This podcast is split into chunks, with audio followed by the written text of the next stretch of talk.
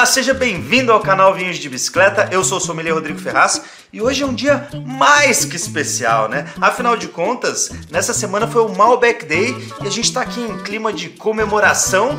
E eu trouxe o quê? Aqui para conversar no canal Vinhos de Bicicleta. Santiago Base Canale.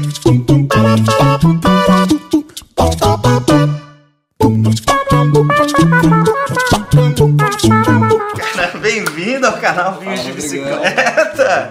Santiago, para quem não sabe, ele é da família da vinícola Humberto Canali, pioneira na produção de vinhos na Patagônia Argentina. Pô, cara, que, que histórico, hein? que histórico! E assim, obrigado por aceitar nosso convite e a gente conversar um pouquinho aqui sobre Malbec, sobre vitivinicultura na Argentina e sobre a história da tua família também. Obrigado, cara. Que é isso, Rodrigão. Prazer enorme estar aqui. Prazer enorme estar aqui.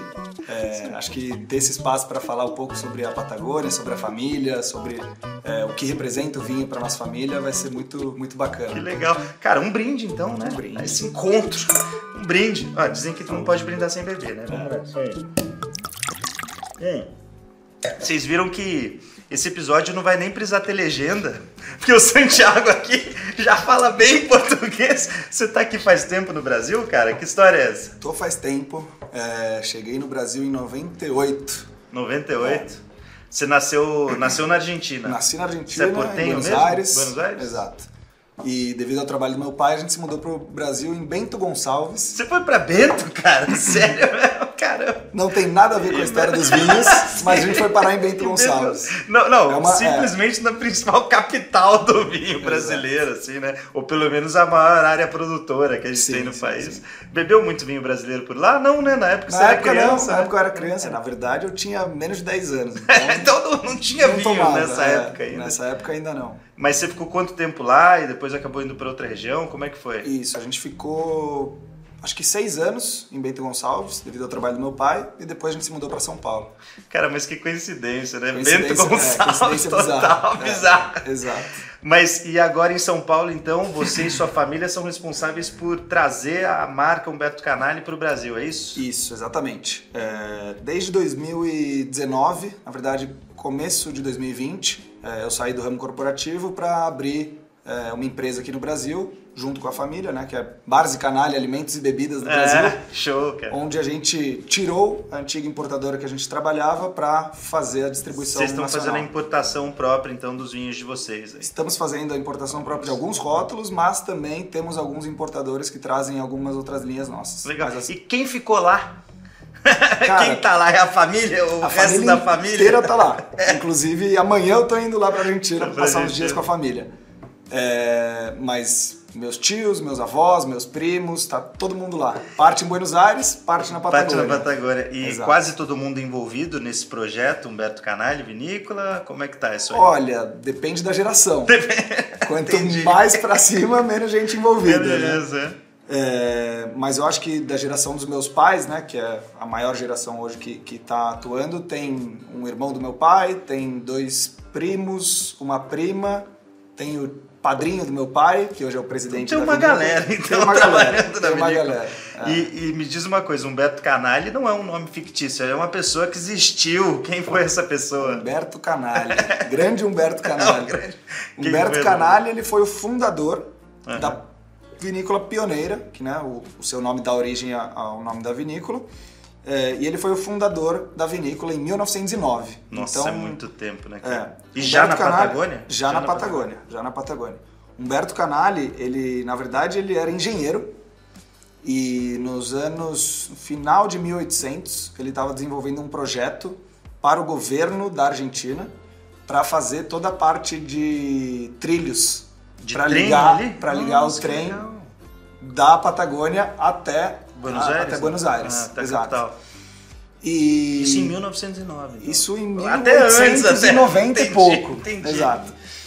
E, enfim, com esse projeto, é, ele tinha que ir muito viajar para lá. Quando acabou o projeto, no começo de 1900, é, como parte do pagamento, Humberto é, recebeu terras na Patagônia. Que ele legal, pediu isso cara. Eu não sabia desse porque que ele, demais, ele era cara. filho de imigrantes italianos. Entendi. Então ele viu um potencial enorme de é, plantar e começar a cultivar as videiras lá. Então já pensando no vinho mesmo. Já pensando Ele no pediu vinho. terras, mas já pensando, não, aqui tem potencial para a produção de uvas então na Patagônia. Exatamente. Que visionário, cara. Lá, é, quando ele fez toda essa, essa extensão de, de trilhos na Patagônia até lá, tem mais de mil quilômetros, é, a região onde, onde a gente se instalou, né, Alto Valle de Rio Negro, que é um vale é, na província de Rio Negro, De Rio Negro, é. Que é o principal rio da região, né? é o Rio principal Negro. rio da região, exato. E é um vale onde ele viu um oásis perfeito, porque lá é tudo desértico, a Patagônia é completamente desértica, não tem muita intervenção de indústrias nem de pessoas, é, um- é uma terra é, quase que infértil. Ente- Entendi, cara. E no vale ele encontrou, próximo às margens do rio, um lugar onde possivelmente é, teria o potencial para cultivar é, não só Não só Malbec, não só óbvio, mas- Malbec, não só vinhos, também tem o Vale é um produtor muito forte de frutas, Ah. é, mas lá Mas é uma região mais fria, né, na Argentina, né? É uma região mais Porque fria. Não é extremo sul, como a gente fala, não é Ushuaia, mas já é ali uma parte mais ao sul da Argentina que Uhum. Sim. o clima já muda muito com relação a Mendoza, né? Muda que- bastante. muito, né? muda bastante. E ele era o que, seu Humberto Canali? Humberto Canali foi meu tataravô. Tataravô. Hoje eu faço parte da depende de como você olhar a família, mas a partir dele são cinco gerações. Cinco gerações. O pai dele, que foi o imigrante que veio da Itália, José Canali, a partir dele eu sou da sexta. Então, Cara, mas ele deve estar orgulhoso de quer que ele esteja de ver É. a galera aqui prosperando o seu projeto. E quando ele abriu a vinícola, é, já existiam outras naquela região? Você sabe dizer ou não? olha, na região não existiam vinícolas, existiam Produtores ali. pessoas, é, produtores, Entendi. tinham algumas videiras plantadas, mas não tinha nenhuma vinícola. A gente foi Vocês foram pioneira, pioneiros, é, né? pioneira. Poxa, que legal, cara. E na, na produção e vinificação, e eu acho que já com o olhar, seu tataravô de- deve ter tido um- uma visão já até mais comercial, falando assim, olha, dá pra gente começar a produzir e tentar escoar esses vinhos por causa da qualidade deles, né? Imagino que Sim, ele deve ter sim, pensado isso, né? É, ele veio de uma família italiana, então ele é, ouvia muito dos italianos de onde davam os melhores vinhos, como que era o clima, e ele quando é, chegou lá ele percebeu que aquilo poderia trazer é, aquela mesma é, elegância, né, Elegância. que os vinhos têm. Então, Mendoza já tinha vários produtores, mas na Patagônia é um clima completamente diferente. Então, Sim. você pega, é, a Patagônia está a mais de 800 quilômetros ao sul do que Mendoza. Então, se você pegar hoje o, o é Rio coisa, né? Negro, é 800 muita coisa. É. Então, se você pegar lá o vale, que é o, o Vale de Rio Negro, é, a gente tem uma das principais características do terroir é que a amplitude térmica é muito alta. Hum. Então, como é um clima desértico, a gente tem dias e noites é, com diferença de temperatura absurda. Então, você pega, tem dias que fazem 25, 30 graus e na noite está fazendo zero graus. Então, Caramba. isso é, estressa, demais, né? estressa um É. pouco a uva, porque a uva, na verdade, ela não nasceu é, para virar vinho. Sim, A sim, uva, é- ela nasceu para proteger aquela sementinha A que está dentro dela. lógico. Então, quanto mais estresse a uva sofrer, mais ela vai proteger aquela semente e mais características ela vai manter ali do. do... E, e essa amplitude térmica, amor, né? a gente sempre fala aqui pra galera do canal que ela é importantíssima, porque onde você não tem amplitude térmica, você não consegue fazer vinhos de qualidade, né? Na noite mais fria é quando a uva consegue preservar o seu frescor, sua acidez, e no dia ensolarado, né, que aí vai precisar de calor, sol, é quando ela vai desenvolver os açúcares, amadurecer os taninos. Então é super legal. Mas lá então o clima da Patagônia, ele tem essa amplitude térmica, mas ao mesmo tempo ele é na média é mais frio que o de Mendoza, né? Sim. Então, a gente fazendo a comparação até pra galera saber aqui, mais frio na média, sim, né? sim, sim. Então isso vai também mudar a característica dos vinhos. Não dá pra gente esperar que um Malbec da Patagônia seja exatamente o mesmo vinho que um Malbec é, de Mendoza, né? São, são propostas diferentes. Vamos falar um pouquinho sobre isso. Sim. Quais seriam as principais diferenças desses vinhos? Cara, é completamente diferente. Assim. Eu acho que, Completamente isso E aí. eu acho que hoje o, o desafio da Argentina é um pouco mostrar essa diversidade. É, não só entre Mendoza e Patagônia, mas entre outras regiões também. E a gente sempre gosta de falar que os vinhos da Patagônia eles não são nem melhores nem piores. São diferentes. né? São Uhum. Eles têm o seu perfil, a gente sempre busca um perfil com mais fruta, mais fruta fresca, é, um pouco mais herbáceos, um pouco mais sutis, é, com menos presença de madeira, com menos corpo. Então, É, Eles vai- são menos intensos, menos frutados ao mesmo tempo mais elegantes, com mais frescor e, e um aroma mais comedido, assim? Dá pra gente falar? É, isso, isso vai muito do produtor, Uhum. né? Mas a região, como, como um todo, assim, no geral, são Vai vinhos... nessa linha. é, são, são vinhos mais sutis, mais, mais elegantes. Então você pega hoje, é, além do Malbec, né? Que a gente vai falar um pouco aqui, Aham. é, Imagino que Pinot Noir lá na Patagônia. Eu já provei vários excelentes, né? A Pinot Noir deve Sim. ser uma uva que adora a Patagônia É. Argentina. a né? Pinot Noir, a Merlot, são Merlot. uvas, até a própria Riesling, que a gente faz um, um Riesling bem é, emblemático, eu diria. Eles têm Riesling Renano lá, né? Riesling Renano, que é a Riesling ah, nativa lá e, e muito cultivada na Alemanha. O clima alemão ainda é um pouco mais frio que o da Patagônia, não tem muita comparação, mas imagino que deve ficar um Riesling muito interessante também. O de vocês eu não provei ainda, seria muito legal. Até deixa eu mostrar ele aqui, ó. Tem umas garrafas aqui do lado que eu vou mostrar para vocês. Esse é o Riesling que ele comentou. É dessa mesma linha, Old Vineyard, e chama Lamorita. E tá, porque como que é esse rótulo aqui? Explica pra gente. Cara, esse rótulo, falar um pouco da linha, né? Uhum. É, a linha Old Vineyard, é, ela é uma linha que é, é proveniente de vinhedos dos mais antigos da Patagônia é, e, obviamente, da nossa vinícola. Então, esse Riesling, por exemplo, ele é de 1937. É o vinhedo O de Riesling. vinhedo. É. O vinhedo é o vinhedo de Riesling mais antigo da Argentina. Caramba, que demais, cara. E o legal é que no rótulo aqui, não sei se vocês conseguem ver no vídeo, Vinhas de quase 100 anos, é, né? vinhas centenárias. Centenárias, né? É, esse aqui é meu avô, né, Guilhermo Bares Canali, e tá de mão dada com uma prima, que é o nome, é, o nome dela é Lamorita, que é o nome do vinhedo que dá origem a esse vinho. Então temos Demais, um Pinot Noir, que é com outra prima, temos o Malbec, que é com... Aí pra... Esse aqui é da mesma linha, só que é o é Malbec. da mesma né, linha, tá só que é o. Malbec, exato. E para não ficar enciumado, ele, Ele colocou, botou- to- ele colocou, ele Demais, colocou todos é, as primas, Todos né? os primos, é. E aí quando é o Malbec, que é um vinho um pouquinho mais encorpado, intenso, né? ele colocou Los Borregos, Porque são os são primos. os primos, os meninos, exato. Não tiveram muito destaque, não. Olha. Não ganha- Não ganhamos muita... Entendi, cara. Muita relevância, Que demais, né? mas pelo menos vocês ficaram com o Malbecão, que é legal, uva legal. Nos representa, nos representa muito bem, muito inclusive. bem, muito bom, cara. E esse aqui já é um 2019. E aí toda essa linha Old Vineyard, ela, como o nome já diz, nasce de vinhedos super antigos, né? Que vocês têm lá, porque sendo pioneiros lá. E como que foi esse lance? Porque eu sempre imagino essa como uma questão difícil para uma vinícola, né? O quanto tempo manter um vinhedo, quanto tempo cortar ele plantar vinhedo novo. É, você tem noção de como acontece? Isso aqui vocês preservaram talvez dos vinhedos originais lá, então, das terras dos. Alguns deles são bem antigos lá, da época do seu tataravô, bisavô, ou avô, é isso? É, os mais antigos que a gente tem é, são o Riesling de 1937, o Semillon de 1942, um Cabernet de demais, 37 também. Esse de Malbec é de 1969. Ele é antigo, mas ele já foi replantado. Ah, sim, sim, sim. É. Porque a gente tem que lembrar que vinho de vinhedos antigos acaba se tornando, assim, na maioria das vezes, vinhos muito interessantes, porque vinhedo antigo é, ele produz menos, né? Menor produção de uva, em volume, tô falando.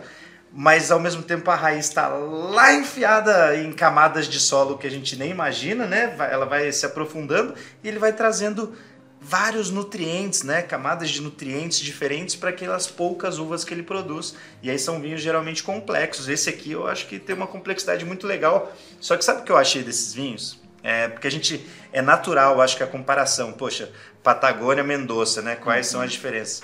E ele realmente tem um perfil muito autoral quando a gente compara é, com os Malbecs de Mendoza, porque não é aquela explosão e aquelas parece que tem uma cesta de fruta na taça, não é isso. Aquele é mais comedido, mais elegante. Quando vai no paladar tem frescor, tem acidez. Eu acho que para harmonização facilita até bastante, né? Então, cara, são é uma proposta diferente. Gostei, É, né? é uma Essa é uma proposta, deve ser da Patagônia, né? Não só É uma proposta é, da Patagônia como um todo e um pouco do nosso enólogo também, que já está há 20 anos, já sabe bem trabalhar É, sabe, os vinhedos é, da região. Quem é o Que enólogo? ele, que ele, inclusive, ele é mendocino, ele Ah, é? é Horácio Bibilone. Horácio Bibilone, É. show. E ele está na Patagônia já há 20 anos, mora lá dentro da vinícola, tem, tem a sua casinha lá. Pô, e... que vida, que vida é. maravilhosa. Eu tava falando com ele, ser, inclusive, hoje. Eu falei, cara, que trabalho legal que é. você tem. Eu acho que você tem o melhor trabalho do mundo. Você passa o ano inteiro bebendo vinho, provando, vendo se tá bom. Se e tá... na Patagônia ainda, na cara, Patagônia. que é uma região das mais bonitas é. da Argentina, né? As, as, as paisagens são diferentes até de Mendoza. Quando você olha, você olha os Andes lá com a neve uhum. e tal. E, e, o resto, aquela paisagem desértica, seca e tal, na Patagônia não é tão assim, né? Não. Porque na Patagônia tem mais verde, né? Mais, uhum. É uma região mais úmida também, né? Porque Sim, tem por uma série da... de rios e tal. Então, é, vale visitar, né? Vale visitar. eu não fica... conheço as vinícolas da Patagônia, eu conheço só. É, eu fui para Ushuaia esquiar. Uhum. Mas não fica próximo de onde estão as vinícolas, né? Olha, as vinícolas ficam espalhadas. É. É, você não vai fazer o mesmo viagem que você faz em Mendoza. não dá pra fazer. Pegar a bicicleta aí de uma para outra, você vai demorar alguns dias, talvez semanas para chegar. Entendi. Mas, inclusive na cidade onde a gente está, é, são 20 mil habitantes. Qual então, é o então, nome da cidade? Chama General Roca. São cidades muito pouco desenvolvidas. Né? São cidades bem é, desérticas, campestres, assim. E mais com um estilão rural, né? Com um estilo muito é, rural. rural. É. Então, se você quiser viajar para lá. É... Tem que ir até lá. Tem, é, você tem que ir até lá. Você é. vai fazer aquele turismo de visitar oito vinícolas Entendi, e sair cara. de uma para outra. É, mas só para ter uma referência de Bariloche, a gente está umas três horas de carro. Ah, então dá para fazer essa viagem quem gosta bastante de vinho, né? Dá para tipo, fazer. Fica em Bariloche ali, já faz um esqui faz e depois um vai para vinícola. Exato. É. Pô, mas me diz uma coisa, é, as vinícolas estão totalmente espalhadas, mas apesar de ser uma área rural tem hotel lá, tem Airbnb já, você sabe? Quando você vai lá, você fica na casa da família, imagina. Sim, sim. Mas e turista quando vai? Eles ficam geralmente em hotel? Não, Isso é dica até pro pessoal é, aí. É interessante você ter perguntado, porque recentemente, faz uns 5 anos, inauguraram um hotel cassino lá. Ah, na Patagônia? É, na Patagônia. Mas não na cidade na, que vocês estão? Na cidade onde está. Caramba, é, cara. Que é uma região é, que um pouco ao norte, uns 50, 60 quilômetros, ela está se desenvolvendo muito por conta do petróleo, ah. exploração de petróleo, mais, mais ao norte.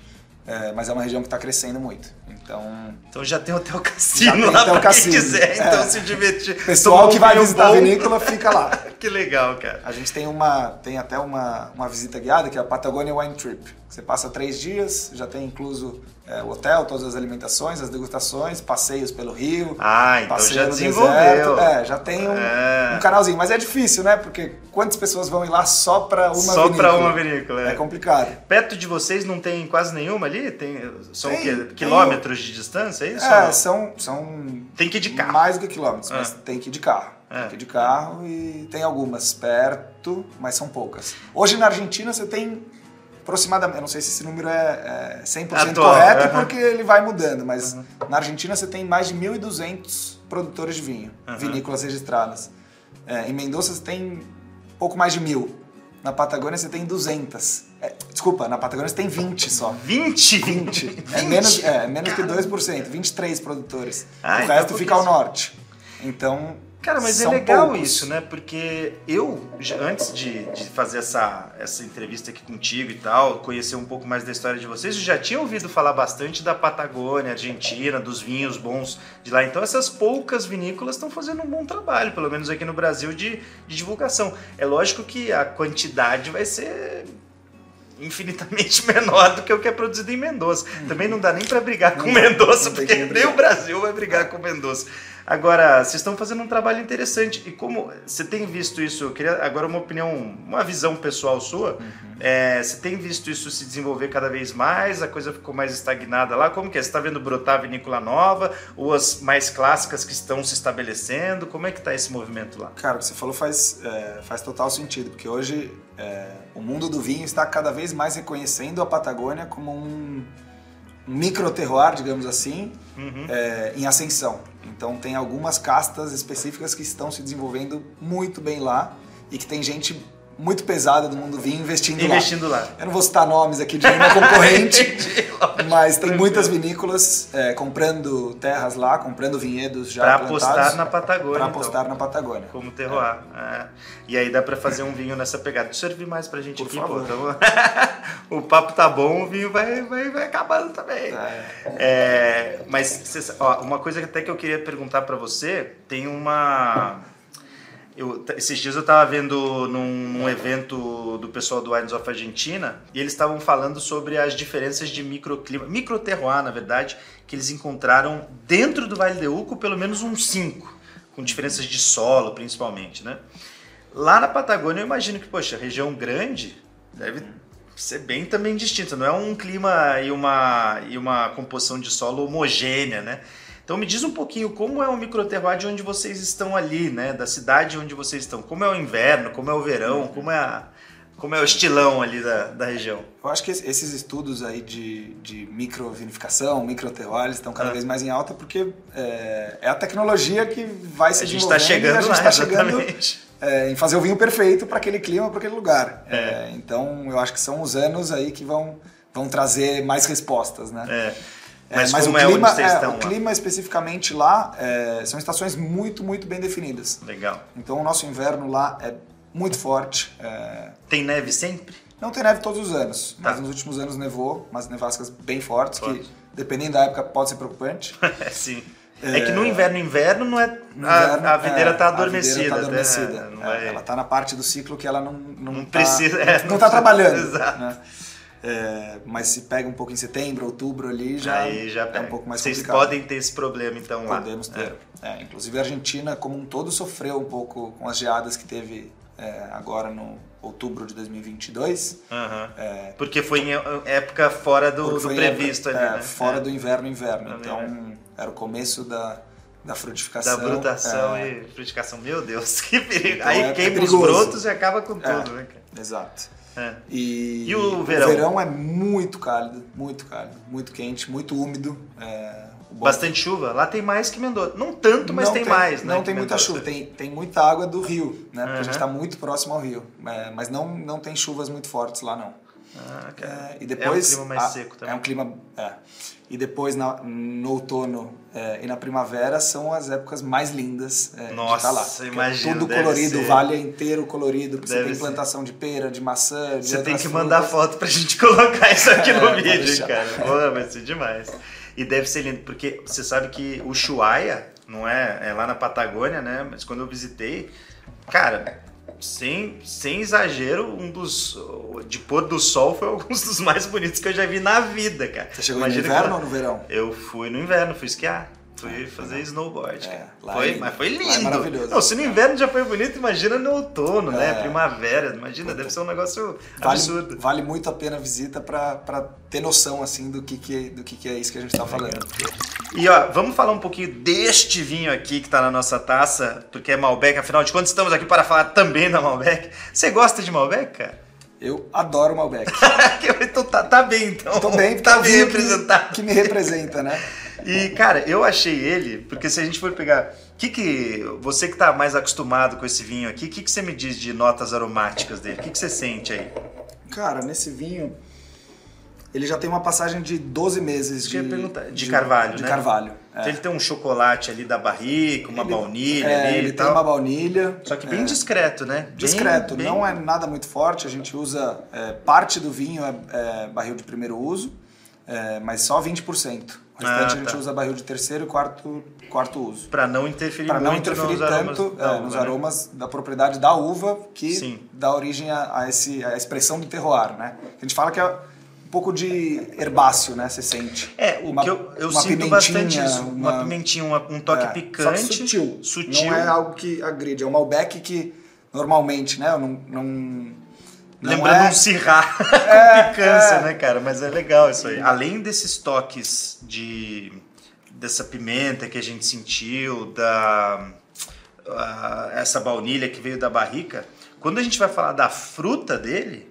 é uma fruta também menos madura que a de... Não é uma geleiona, né? Uhum. É uma fruta madura, mas não é uma geleia, né? Eu acho que é uma, uma fruta negra, uma fruta vermelha maduras, mas não no estágio de Sim. geleia, de compotas. Sim. Concorda comigo Concordo nisso? 100%. Eu acho, que, eu É. acho que eu vou para essa pegada. Concordo e vamos ver no 100%. paladar, então. Porque eu já vi aqui, mas vamos, vamos analisar agora. Deixa eu ver. Ih. Nossa, tanino extremamente macio, né? Passa igual um veludo, seda.